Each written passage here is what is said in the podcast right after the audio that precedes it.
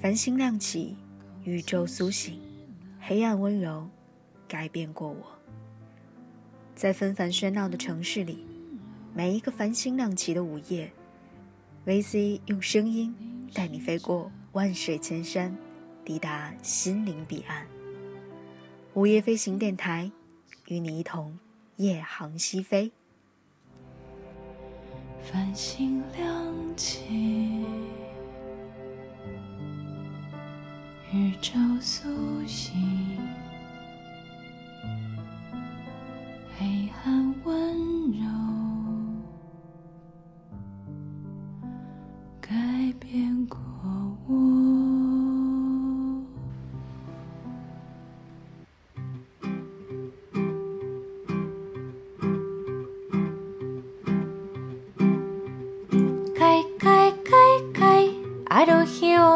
を見た。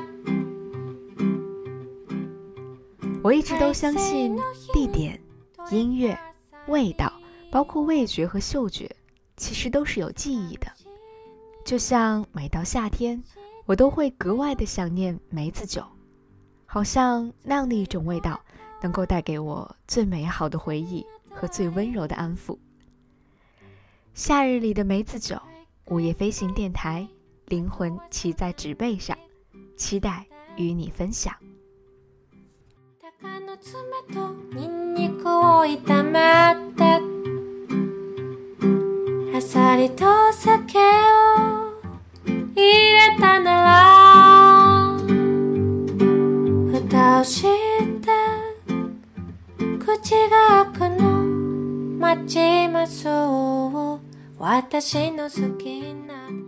各位好，您现在收听到的是由 VC 为您带来的午夜飞行电台。灵魂骑在纸背上。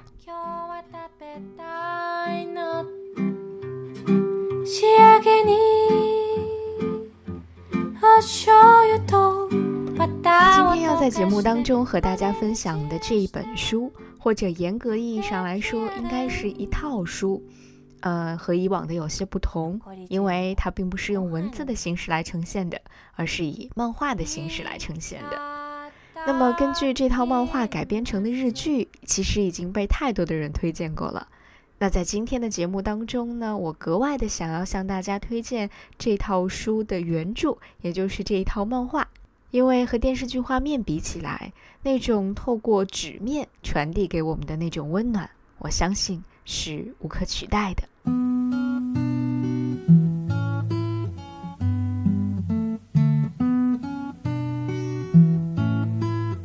的，也许你已经猜出了它的名字，就是那一部带给人们无限温暖和安慰的《深夜食堂》。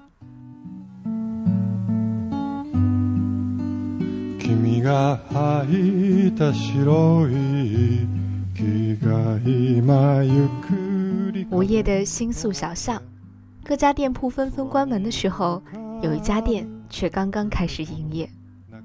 不大的店面，却在深夜里透出温暖的光。走进店里，你会发现墙壁上只有一台旧式挂钟和一张极其简单的菜单。每一天的深夜十二点到次日的早上七点，在这个一般人看来最不可能有生意的时间，这一扇传统的日式店门却不断的被推开。深夜食堂的故事就这样一幕一幕温暖上演了。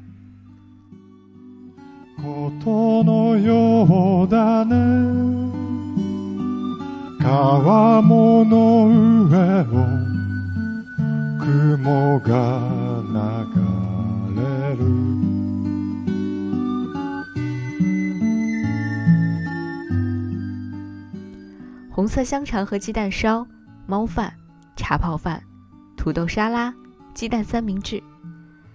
这些最朴素的食物之所以被人们珍藏在心底，大概就是因为背后那一段一段温暖的故事吧。每一次到店都会点一份章鱼形状的红色香肠，是因为第一次在这里相遇的时候，两人分享的那份香肠的味道，永远都不会忘记。那个总是在清晨闭店之前点一份猫饭的爱唱歌的姑娘，大概再也无法歌唱了。但是听过他声音的人都会记得他每一次吃猫饭的时候脸上洋溢起的那份幸福和满足。在爱情里失望受伤又何妨呢？和好姐妹一起在冬日的深夜吃一碗热乎乎的茶泡饭，天亮了就又有勇气继续期待一份真诚的爱情。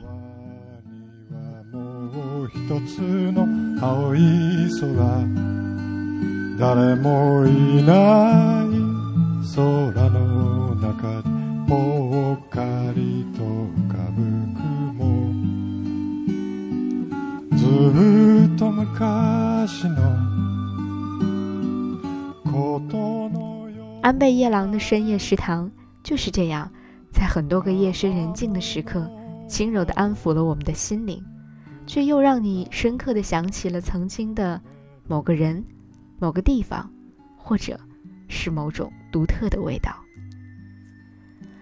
我始终都相信，味道是有记忆的。就像我曾经读到过一位网友评论说，有一些食物是一辈子的固守和思念。有一些食物，则是一辈子的禁忌和伤痛。一粥一饭之间的偏爱与选择，其中的曲折和隐情尽显无疑。独孤的那一位，是世间最深的牵念。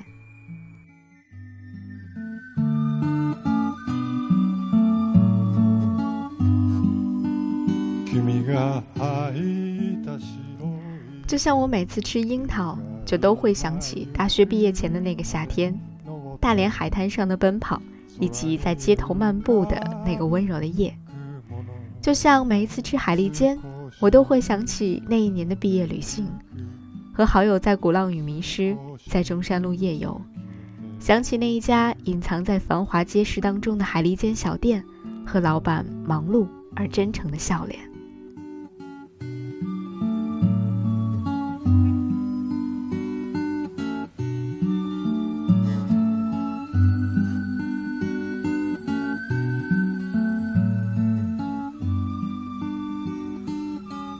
其实很多人都会担心，在深夜看与美食相关的东西，会不会感到特别的饥饿呢？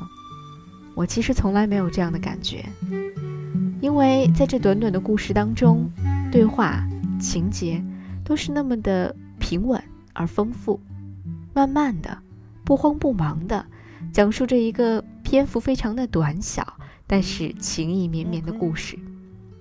当晶莹剔透的鱼洞慢慢的在米饭上融化，读者的心也早已经温柔成了一片了。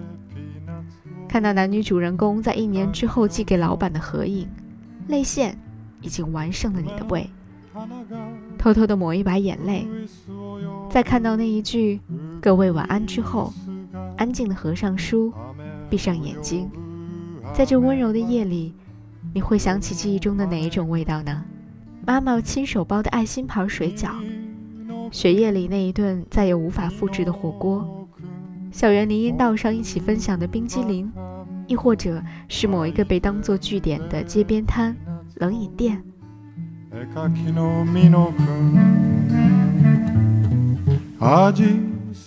我们的一生当中，也许会有无数次的品尝某一种味道，但是珍藏在我们记忆深处的味道，却永远只有一种。那一段或美好或苦涩的回忆，都会随着味蕾一同苏醒。我和许多人在许多家不同的店里都喝过梅子酒，但是每一次我都会想起和挚友告别之前的那一杯梅子酒的味道。那年夏天，人生的第二个毕业季，我决定留在北京，而他选择回到家乡。当然，他现在又换到了另外一座城市。只不过并不是北京。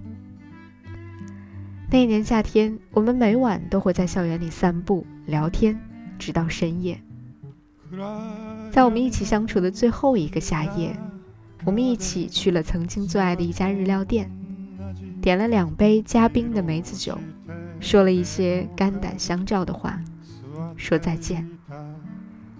几个月之后，我在生日那天收到了他寄来的礼物。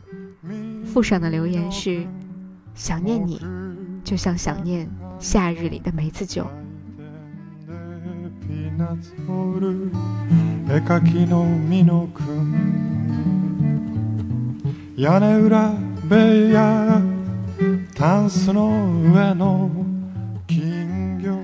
人们眷恋美食，其实从来都不只是因为食物本身。就像很多时候，吃什么其实并不重要，重要的是和谁一起吃。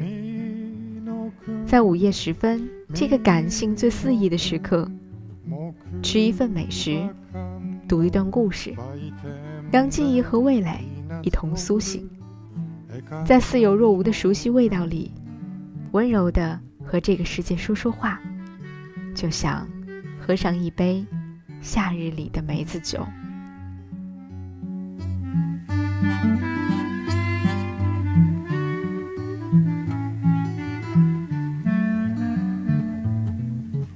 这里是午夜飞行电台，灵魂骑在纸背上，VC 和你一起开始一段又一段灵魂上的漫游。感谢您的收听，更欢迎你订阅午夜飞行电台。下期节目再见。今ではこれなしじゃ作れないものがある それはあなたも私も大好きな。その名もチンジャオロース。